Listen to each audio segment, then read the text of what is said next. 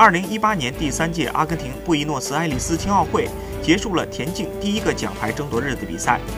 中国选手陈龙在男子跳高比赛中以两米二二夺冠，并创造新的青奥会纪录，为中国队拿到本次青奥会的田径第一金。